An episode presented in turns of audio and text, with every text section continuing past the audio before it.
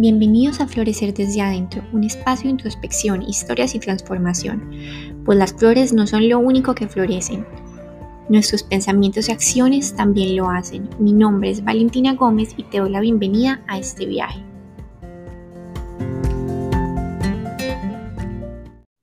Tú me dices, ah, ya, ya. Bueno.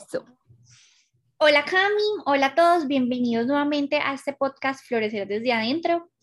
Eh, hoy tenemos una invitada súper especial, Cami, que voy a dejar que ella misma eh, se presente, nos cuente un poquito más de ella. Y bueno, cuéntanos Cami, bienvenida. Hola, hola Valen, hola a todos. Estoy súper emocionada de estar en este podcast. Es la primera vez que hago un podcast y me moría de ganas para hacerlo porque me encanta conversar, me encanta hablar y con Valen hemos tenido unas conversaciones súper bacanas, súper bonitas, súper nutritivas, súper mágicas. Entonces, me presento, yo tengo, eh, pues en mi Instagram me llamo Magia Cósmica y me gusta hablar sobre temas como amor propio, salud mental, autoconocimiento. He pasado como por eh, varias etapas importantes de mi vida en las que me he tenido que encontrar o reencontrar conmigo misma, reinventarme em, y, y en este Instagram me gusta compartir como todas esas experiencias, todas las herramientas que voy, que he aplicado y que voy aprendiendo y voy aplicando pues también en la vida, porque es un proceso como de nunca acabar y de siempre estar pues como aprendiendo mucho. Bueno, así es. Bueno, como les contaba Cami, eh, yo he tenido pues como la oportunidad de conversar muchas cosas con Cami eh, y qué rico pues como poder formar parte, pues como incluir a esta conversación sobre un tema que de hecho hablamos hace unos días y era como de ser la oveja negra de la familia, o sea, un término mm, que digamos es, se ha convertido, digamos que muy común, por así decirlo, lo hemos escuchado muchas veces de, ay, eres la oveja negra en la familia, pero realmente como que de una forma más profunda, ¿eso qué significa? Entonces quería que Cami nos compartiera como desde su experiencia eh, qué ha sido entre comillas, ser la oveja negra de la familia? bueno, me da mucha risa porque el, el, el, el, término de oveja negra en la familia es, es, como, es como muy charro y antes era como súper, de una súper connotación súper, súper, súper maligna, pero ya es como bacano ser la oveja negra, romper el esquema, romper los moldes. Eh, yo nací en una familia súper diversa, o sea, demasiado diversa, entonces era como muy difícil ser la oveja negra, pero crecí con varios ejemplos de ovejas negras, empezando, por ejemplo, por mi abuela paterna, que pues tiene 73 años y, fue una persona que desde su juventud estudió astrología, artes plásticas, eh, que se quiso ir a viajar por todo el mundo. Bueno, mi abuela tiene un montón de historias que me inspiraron mucho y por otro lado, crecí pues en la casa de mi mamá, mis papás son separados, que sí era como un núcleo familiar un poco más conservador, pues que esperaban de mí como algo, algo más, algo más como lo que podríamos llamar normal en la adolescencia de nosotras, pues en, en, en los 2000, 2010, ¿cierto? Exacto. Em, bueno, yo crecí con hiperactividad y déficit de atención y obviamente no encajaba en ningún lado. A mí la adolescencia me dio súper duro porque yo no encajaba absolutamente en ningún lado. De todos los colegios me echaban, mi mamá siempre tenía algún problema conmigo, o sea, nunca, siempre, nunca era suficiente. Si hacía bien, si hacía mal, si, si hablaba bien, si hablaba mal, si todo. O sea, por todo existía algún, algún problema, nunca fui suficiente y en la adolescencia entré en una depresión porque empecé a sentir que yo de verdad no encajaba en ninguna parte, ¿cierto? Eh, con el paso del tiempo, bueno, pues me, me, dedicaron con Ritalina, terminé estudiando en un colegio pues eh, con educación especializada, eh, bueno, todo, todo lo que conlleva eso en un, en, un, en un contexto como normal, como lo conocemos. Pero después en la universidad me enfrenté ya pues como con el tema de, bueno, ya no voy a tomar Ritalina, yo ya no quiero pues como seguirme medicando con todo eso y ya tenía mis herramientas y empecé pues como a seguir mi vida normal, entre comillas. En la universidad me empecé a dar cuenta que toda esa energía que yo tenía había sido rechazada, pero era porque no me la habían sabido canalizar, o sea, yo tenía que aprender a canalizar toda esa energía y alguien me dijo una, una frase que todavía guardo como un tesoro y es, sea lo necia que quieras ser, pero haga algo bueno con eso, porque yo era súper necia, súper irreverente, yo iba en contra de todo, yo como sentía que no encajaba, yo quería romper todas las reglas, yo quería romper con todo, yo iba en contra de cualquier tipo de autoridad. Y en la universidad fui aprendiendo que para romper las reglas había que aprenderlas y respetarlas incluso. Entonces empecé a como a crecer y a ocuparme yo misma como de mi, de mi, de mis capacidades y de mi energía y, y empecé a, a, preocuparme por un montón de cosas que en la adolescencia uno no se preocupa y que normalmente la gente pues tampoco se preocupa por eso, como es eh, la salud mental, más allá del, del, psiquiatra y los medicamentos psiquiátricos, eh, la solidaridad, la empatía, el desarrollo como de la vida interior, que me gusta llamarlo vida interior porque la espiritualidad ya suena como de revista cliché, sino como conectar, conectar conectar como con mi vida interior, eh, conocerme, permitirme vivir. Bueno, en ese proceso tuve un juez muy grande que fue mi mamá, que era como, no, pero es que este no es el derecho de las cosas, tú tienes que actuar así, así, así, así. Y tuve un cómplice muy grande que fue mi papá, que por otro lado me decía, como, eh, no, Cami, tómate el tiempo, disfruta de la vida, piensa qué quieres hacer, eh, eh, ensaya todo, pues mira, mira todo el abanico de opciones que tienes. Y mi mamá, por otro lado, que era con la que vivía además, me, me cerraba y me cerraba y me cerraba. Y eso para mí era una cosa pues como muy contradictoria y demasiado... pues no sé cómo decirlo, pues como, Sí, exacto. Entonces, eh, bueno, pues pasé, hice, mi, eh, hice ocho semestres de arquitectura, eh, y toda mi familia pues súper orgullosa porque iba a ser arquitecta, ¿cierto? Y en el octavo semestre me cansé, me cansé de arquitectura no porque no me gustara, sino porque no tenía precisamente el tiempo ni la energía para conectar conmigo. Dejé de ser yo y empecé a ser una máquina de trabajo que solo iba de la universidad a la casa y de la casa a la universidad y ya, y trasnochaba, no dormía, comía súper mal, me empecé a enfermar, empezaron los episodios de pánico y ansiedad que ahora padezco, pero pues ya como que con muchas herramientas para controlarlos, en ese momento estaba como muy perdida y eh, llega el momento en el que mi papá me dice, por favor, salte de allá de la carrera ya mismo, que es que, o sea, la vida se acaba en un día. O sea, la, la vida, tú no sabes cuándo, exacto, o sea, me decía, tú todos los semestres me llamas diciéndome, mi papá vive en España, entonces yo lo llamaba todos los semestres diciéndole, ay, este es el último intento, este es el último intento, y mi papá me decía, te puedes morir en el último intento y no fuiste feliz, no disfrutaste de tu vida, no hiciste, o sea, no hiciste casi nada de lo que quieres hacer, y yo dije, pues sí. Entonces, eso fue un problema terrible en mi casa, mi mamá pues se puso bravísima, mi, toda la familia materna pues empezó a opinar, a decir que no, que cómo se me ocurría, que de arquitectura, bueno. Yo estuve un semestre sin hacer nada, pues bueno, no sin hacer nada, pero sin estudiar, cosa que había sido impensable en toda mi vida en la casa de mi mamá. Me estuve viviendo en la casa de mi, de mi abuelo Y ahí empecé pues como a construir la relación con mi interior. Empecé a, eh, pues a, a, encontrarme conmigo misma, a saber qué me hace vibrar, qué me gusta. Empecé a trabajar como en macramé, manualidades, que eso es como todo lo que me hace vibrar a mí, diseñar, aprender de cristales, de astrología, de, bueno, eh, empecé a abrirme al abanico de opciones. Y en esas, pues decidí como terminar mi universidad, porque obviamente sí me parece, pues como me parecía importante, pues eh, culminar como esa etapa de mi vida.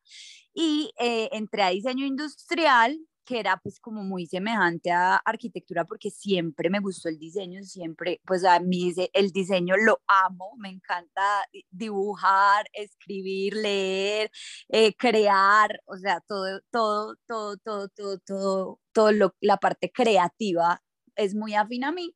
Entonces, eh, empecé diseño industrial, eh, me homologaron obviamente muchas materias y fui muy feliz en esa carrera y ahí aprendí pues como a, a encontrar ese equilibrio entre, entre la vida que llamamos normal o funcional aquí en, en, en Occidente porque esto es una cosa completamente occidental que hemos construido como cultura esa necesidad de estar em, produciendo, aprendiendo.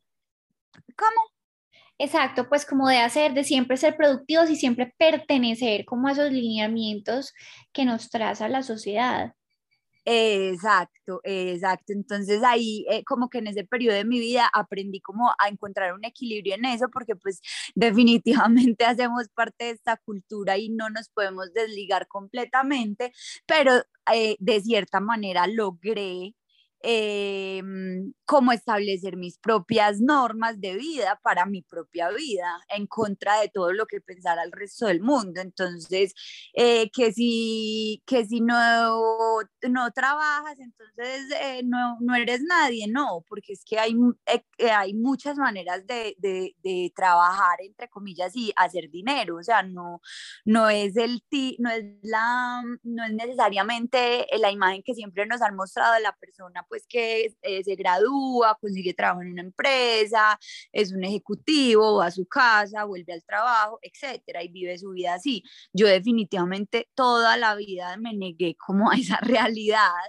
y, y, tuve un momento en el que estaba muy perdida porque, porque sentía como que eso era mi única opción, pero ya cuando fui como tomando las riendas de mi vida y mi, y mi independencia, me di cuenta que, que, pues que definitivamente no era la única opción y que existen en mil formas de vivir y cada quien las, las decide y las construye. Así es. Yo creo que, pues, como siguiendo todo lo que nos estás contando, Cami, y es que uno a veces se presiona mucho por ser, por ser algo, por, por tener que encajar, y de pronto hay muchas mmm, no sé, como que vivimos con demasiadas, demasiadas presiones a encajar o a tener que demostrarle a alguien más y no a nosotros mismos y nos desconectamos de, de esa esencia. Y yo creo que cuando uno vive fuera de esa esencia, pierde como ese sentido que es la vida, pues como que es, es como uno ponerse un traje como unos zapatos que no le quedan, pues grandes, literal, o sea, más chiquitos, tú te los pones, pero eventualmente te van a sacar ampolla, eventualmente no vas a poder caminar bien, entonces es como uno empieza a casarse con un montón de identidades hasta que finalmente se da cuenta que, que no le pertenecen. Y uno em, empezar a salirse de eso cuesta porque siempre se hace deber ser y sobre todo cuando uno elige caminos que son tan diferentes a lo normal, entre comillas, porque claro, lo normal es eh, lo que decías tú ahorita, entonces un trabajo eh, de oficina y tú no naciste para eso, que claro, que los necesita, los necesitamos y hay gente que, que vive y le encaja perfecto. Está súper bien, porque es que qué tal que todos fuéramos y pensáramos igual, pero entonces es saber cómo ir encontrándose, ir encontrándose como esa forma y ese, ese lugarcito en el mundo, así desencaje totalmente con lo que la vida y las demás personas eh, quieran de uno, porque a veces mm, inconscientemente, porque yo creo que la mayoría de las veces lo hacen desde el amor, pero, sí, claro. pero de pronto a veces tiene ese toque de ego de yo quiero que tú seas como yo creo que es correcto. Claro, y los papás además, eh, en, mi caso, mi mamá de pronto eh, eh, son, tienden mucho a proyectar sus, sus sueños o sus, o sus frustraciones incluso en los hijos y, y quieren que los hijos cumplan metas que ellos de pronto no pudieron, de pronto, ¿cierto? Además, yo fui una hija de, de papás muy jóvenes a mí me tuvieron a los 21 años y yo a veces siento incluso, pues esto obviamente eh, nunca lo he hablado con mi mamá, pero yo siento a veces que mi mamá eh, ha proyectado en mí, incluso a veces de forma negativa, eh, todas las cosas que ella no pudo hacer por haberme tenido tan joven, que evidentemente eso no es culpa mía y yo lo sé, eso es una responsabilidad, un destino que ella eligió, pero el, eh, eso pesa sobre uno, esas proyecciones pesan mucho sobre uno y, y, le cortan a veces, se vuelven unos lastres que le impiden a uno volar por la vida como uno quiera y como uno lo sienta. Así es, totalmente. Y exacto, o sea, es como inconscientemente inconscientemente ellos lo hacen porque la mayoría, pues tristemente la mayoría de nuestras acciones están regidas por ese inconsciente. Y vuelvo y cito a John porque me encanta y habla que yo lo amo. Y es que hasta que uno no haga consciente el inconsciente, tú lo llamarás, él gobernará tu vida y tú lo llamarás destino. Y así es. Total. Entonces, como que traer la atención a nosotros mismos y entender eso, o sea, sin juzgar. Ay, me parece súper linda esa cita porque... Cierto porque imagínate que mi abuela me, me regaló un, un cuaderno, pues una, un, como un cuadernillo que ella diseñó cuando era profesora de astrología, o sea, hace mucho tiempo. Y la primera cita de la, del cuadernillo es precisamente esa de Jung. O sea, me parece súper, súper, súper bonita porque la astrología, que tanto me gusta, también habla mucho de todo esto, o sea, tenemos ciertas cosas, ciertos patrones, pero también eh, podemos hacerlas conscientes y no es que no haya nada para hacer con, eh, pues eh, para modificarlo, para evolucionarlo, para expandirlo para contraerlo también. A veces hay cosas que tenemos que como contraer y, y minimizar, sanar, todo eso. Sí, yo creo que el primer paso es eso, ser muy consciente, pero uno puede, uno puede cambiar las cosas. Entonces también como que otra rama que yo veo acá, que bueno, listo, como que uno es listo. Está esto que es salirnos de ese estereotipo y salirnos de eso que la vida, la sociedad, la familia, coma, coma, lo que sea. Y un montón de cosas que quieren de uno y uno se sale de esos, de esos, salirse de esos conceptos porque a veces nos, nos definimos por conceptos que no son, que no, no son... O ideales. Exacto. Entonces nosotros mismos nos ponemos como esos estándares tan grandes, pero en el momento en que uno es consciente, es como lograr ese paso de decir, yo de acá en adelante, ¿cómo quiero seguir con mi vida? Y otra cosa que me parece también súper interesante es también como uno inconscientemente, listo, bueno, quiere seguir la vida que habían, por ejemplo, pasa mucho cuando son, no sé, la familia de médicos, la familia de abogados, o sea, eso todavía se continúa viendo muchísimo, que está bien, está bien si uno quiere ser abogado como el papá, arquitecto, lo que sea, pero y así hay miles de ejemplos.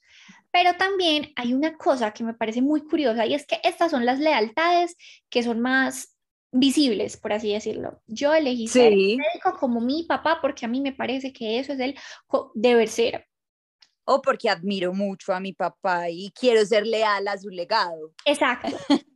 Exacto. También está esa parte que son esas lealtades inconscientes, que es cuando uno repite esos patrones de la familia. Entonces, por ejemplo, no sé, creer que el dinero es algo malo, que pasa mucho. Mm, o cómo uno sigue ese cómo sigue los patrones de, em, no sé, de nunca terminar algo y procrastinar ejemplo. Sí. Entonces, cosas así, como un inconscientemente uno corta esos lazos. Entonces, yo creo que también hay que ya esto es pues como otra rama, pero ya también ahí es como ver mm, qué cosas si van con uno o qué cosas yo quiero reescribir en mi historia y por ende reescribir como en las generaciones futuras.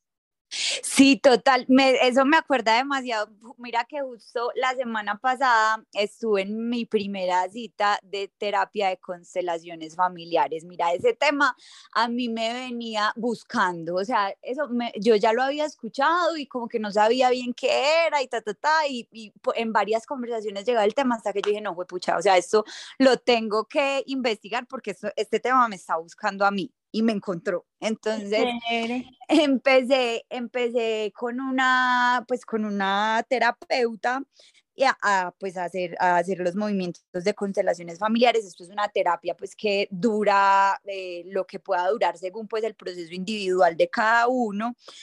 Y eh, pues me puso a escribirle toda mi familia y mis relaciones familiares y encontramos demasiados patrones en mi familia y que puede que yo no los esté repitiendo conscientemente, pero los estoy integrando de, manera, o sea, me parecen tan normales, crecí con ellos, con esos patrones como tan normalizados que yo ya los integro y los veo normales, así mire hacia atrás y diga, uy, no, esto está mal, ¿sí me entiendes?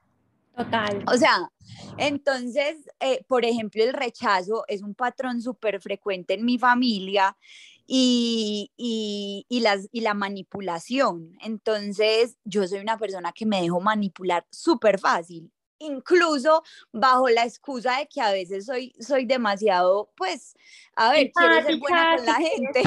Permisiva, exacto. Eso, exacto y está bien, está bien uno a veces ser como eh, pues empático y eh, ponerse en el lugar de las otras personas y ceder en ocasiones, está muy bien uno no, no querer ser conflictivo porque viví en un conflicto constante desde mi niñez, pero lo normalicé tanto ser así que ya permito como lazos de manipulación sobre mí que no son sanos. Total.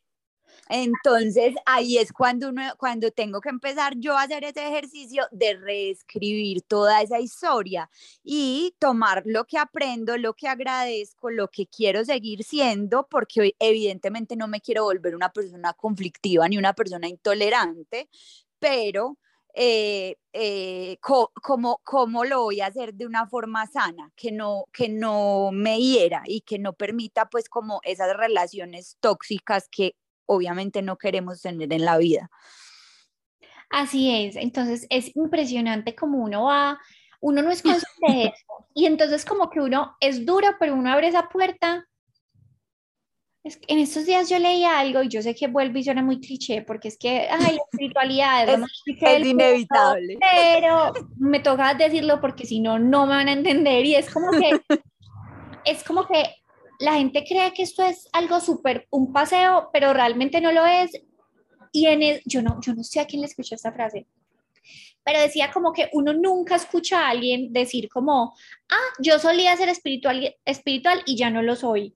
Como cuando uno dice, ah, yo era vegetariano y ya no soy vegetariano. No, o sea, la gente que entra a este mundo es como que ya, es un camino, tú abres una puerta y es como limpiar el cajón, o sea, es limpiar y sacar un montón de cosas.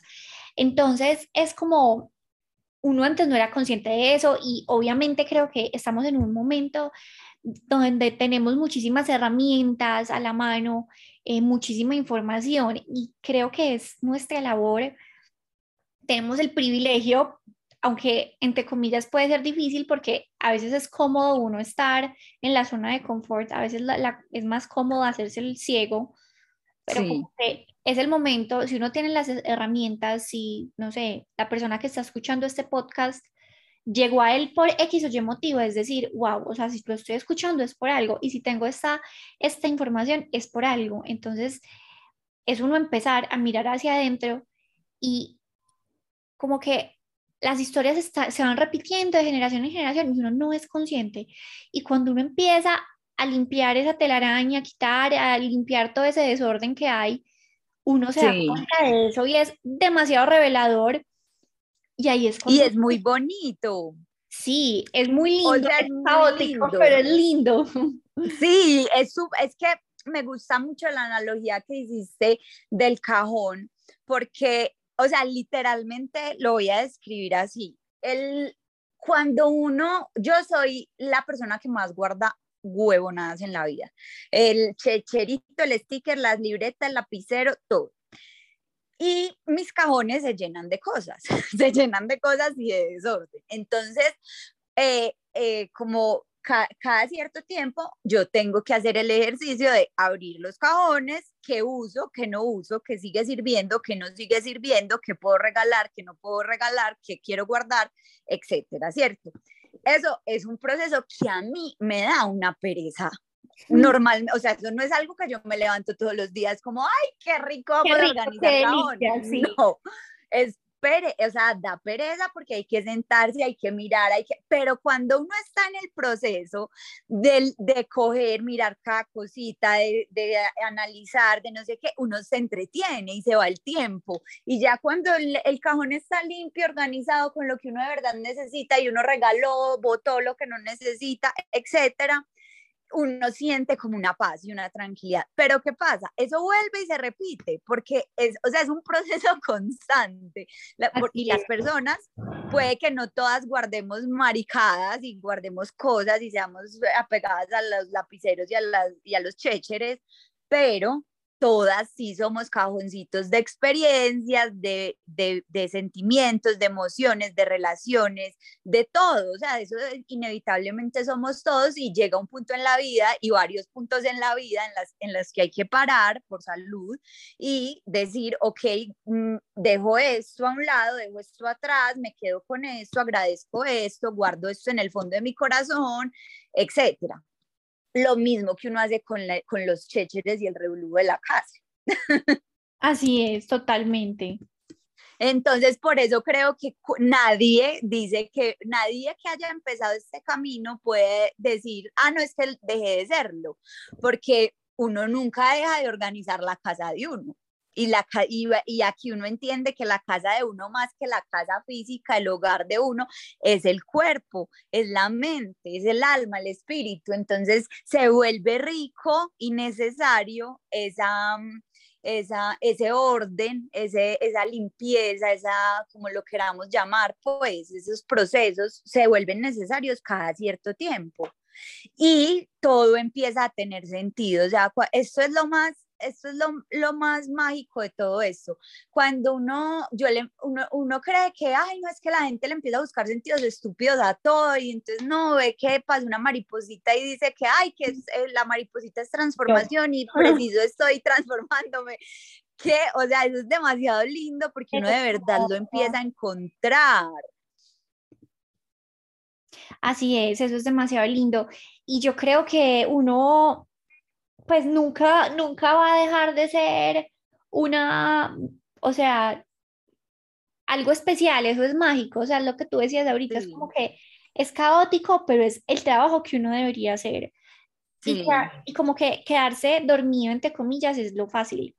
Pero yo creo que cuando uno, a ver, cuando uno es, cuando uno no tiene la, la información, listo, uno dice, bueno, lo comprendo, lo entiendo, pero si uno ya tiene esa información, si uno ya tiene todas las herramientas, yo creo que ya ahí sí es nuestra responsabilidad, es nuestra responsabilidad cambiarnos y transformarnos, porque no, no es solo por nosotros, sino, como dije ahorita, es por todo lo que va a venir después de nosotros y ahí es cuando uno tiene que dejar de ser, entre comillas, egoísta y, y entender que la transformación comienza con uno.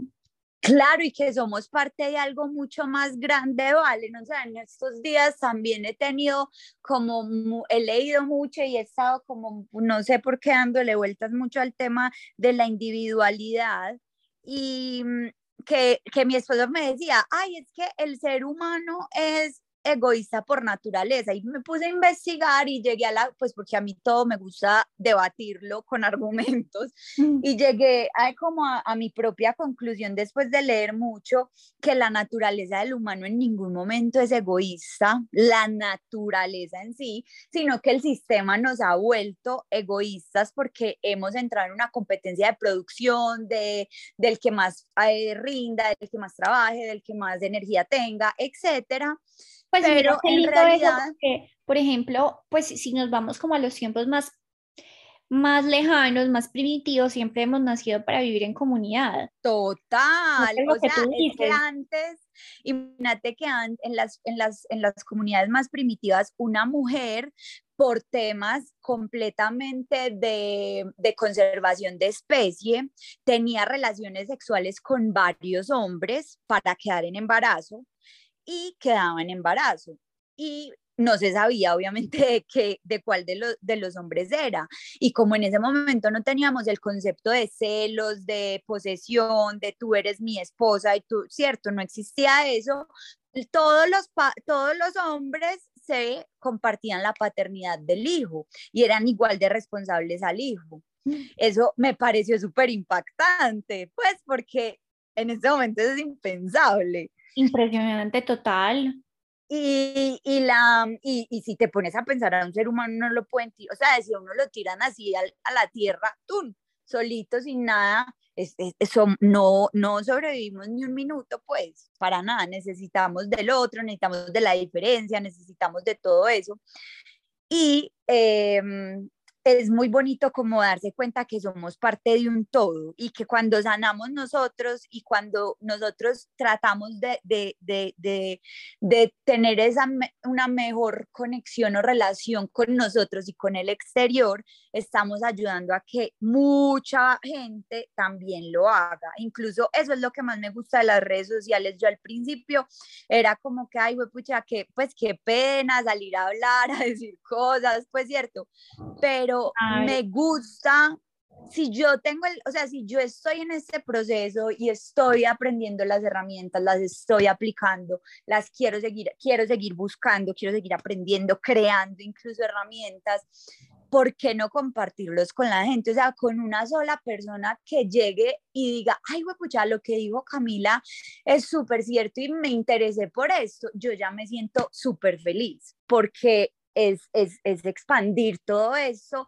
y, y, aprovechar el alcance que tienen ahora las redes sociales para compartir toda esta información y que todos tengamos las herramientas para saber que sí podemos organizar todo ese desorden y no quedarnos dormidos porque nos quedamos dormidos y quedamos como, como ese programa de los acumuladores eh, ya patológicos, ¿dónde quedaban ese programa? Sí, como el Story Channel, una cosa algo así, sí. impresionante que ya terminan como con un montón de, de, plagas en la casa, las, las no se pueden ni mover por la casa. Literalmente eso nos pasa cuando nos quedamos dormidos y dejamos que todo ese desorden quede ahí, vaya quedando ahí a lo largo de la vida. Al final del, de, del, pues del cuento terminamos desesperados sin poder caminar eh, dentro de nosotros mismos.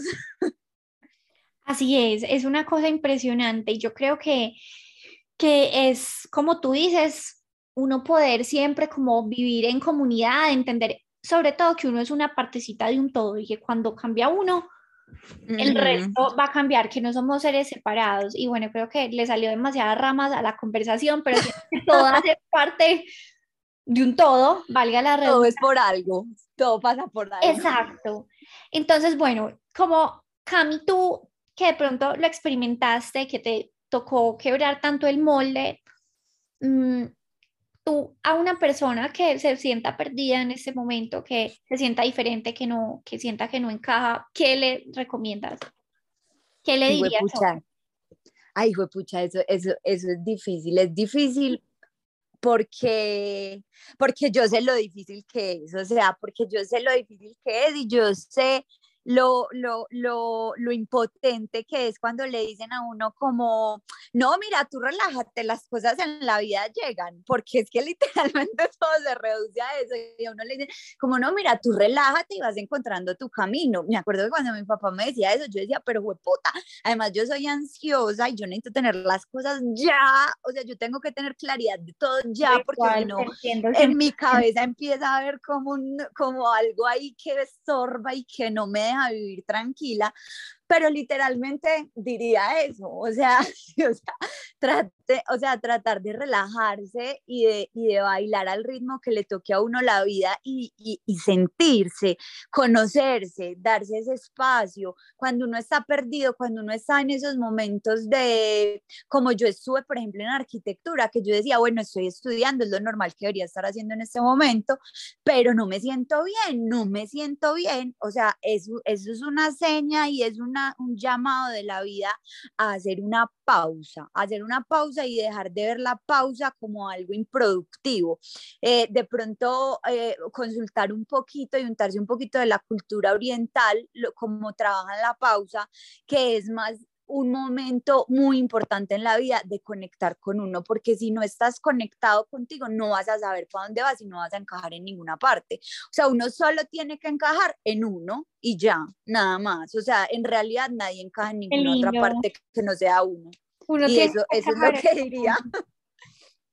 Pero sí, tienes toda la razón. Yo le quiero agregar algo y es que sí, uno tiene que dejar que las cosas fluyan y todo llega pero uno también tiene que hacer el trabajo, o sea, no dejarse toda la vida, pero también confiar en que cuando uno hace las cosas bien va a llegar, o sea. Claro, o sea, solo el hecho de empezar a, con, o sea, lo que digo yo de, de, conocerse es muy importante porque tiene que ver con ese hacer que, del que tú hablas, de tener una vida activa, porque no es la vida activa que conocemos todos como vida activa y productiva en Occidente, sino una vida activa, por lo menos interior. Entonces, empezar a hacer algo que a uno, solamente decir, no me siento bien acá, voy a parar, voy a hacer una pausa, pero no me voy a quedar quieto. ¿Y qué es no quedarme quieto? ¿Qué me gusta hacer a mí? Ah, es que a mí me gusta dibujar, póngase a dibujar, métase a clases de dibujo. Ah, es que a mí me gusta leer, cómprese todos los libros, lea todos los libros que quiera, metas internet, lea, ah, es que a mí me gusta escribir, escriba las babosadas que quiera escribir, que ahí van apareciendo un montón de respuestas y van saliendo un montón de ramitas, así como en esta conversación empezaron a salir un montón de ramitas, porque uno no está quieto de verdad en ningún momento, uno está moviéndose adentro y ese movimiento empieza a descubrir un montón de cosas de uno. Y quien quita que, ah, es que estaba estudiando derecho y, y, y, hice esa pausa y fue, pucha, me di cuenta que es que a mí lo que me mueve es la poesía y soy un poeta, ahí encontró su respuesta y ahí encontró dónde encaja y ahí encontró su camino. Así es, qué lindo Cami lo que dices y yo de verdad espero que eso sea como una lucecita en el camino, eh, pues para, para alguien más, pues yo, yo siempre sí. si sea una persona que lo escuche, yo creo que ya, o sea, todo eso es suficiente. Ya, sí, es, es ya nos, nos valió la pena todo exacto, como que y a mí me parece algo demasiado lindo que la, la, vez pasada hablamos con Iván, que él nos acompañó en nuestro podcast sobre la meditación y él uh -huh. hablaba como que solo es tuyo lo que das. Y a mí me pareció tan hermoso porque yo decía, es que eso es cierto, pues uno de que Total. con todo lo que uno tiene, o sea, como que conservar un montón de, de información, ¿no? Qué lindo poderlo compartir y que si alguien resuena con eso, bienvenido sea. Claro, total, total, que se una al club de, de, la, del, de los locos. Total, Porque... literal. sí.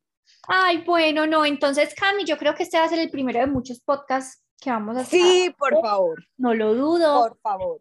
Eh, no lo dudo ni un segundo. Y bueno, entonces les agradezco mucho a todos por acompañarnos, por estar aquí, eh, por escucharnos y ojalá que hayan conectado con esa información. A Cami, por su tiempo, por su espacio, eh, por abrir su corazón y contarnos tantas cosas. Te agradecemos muchísimo. No, gracias a ti, Valen, por abrirme este espacio que me encanta. Me encanta. Y bueno, a todos muchas gracias y los esperamos en el próximo podcast de Florecer desde adentro.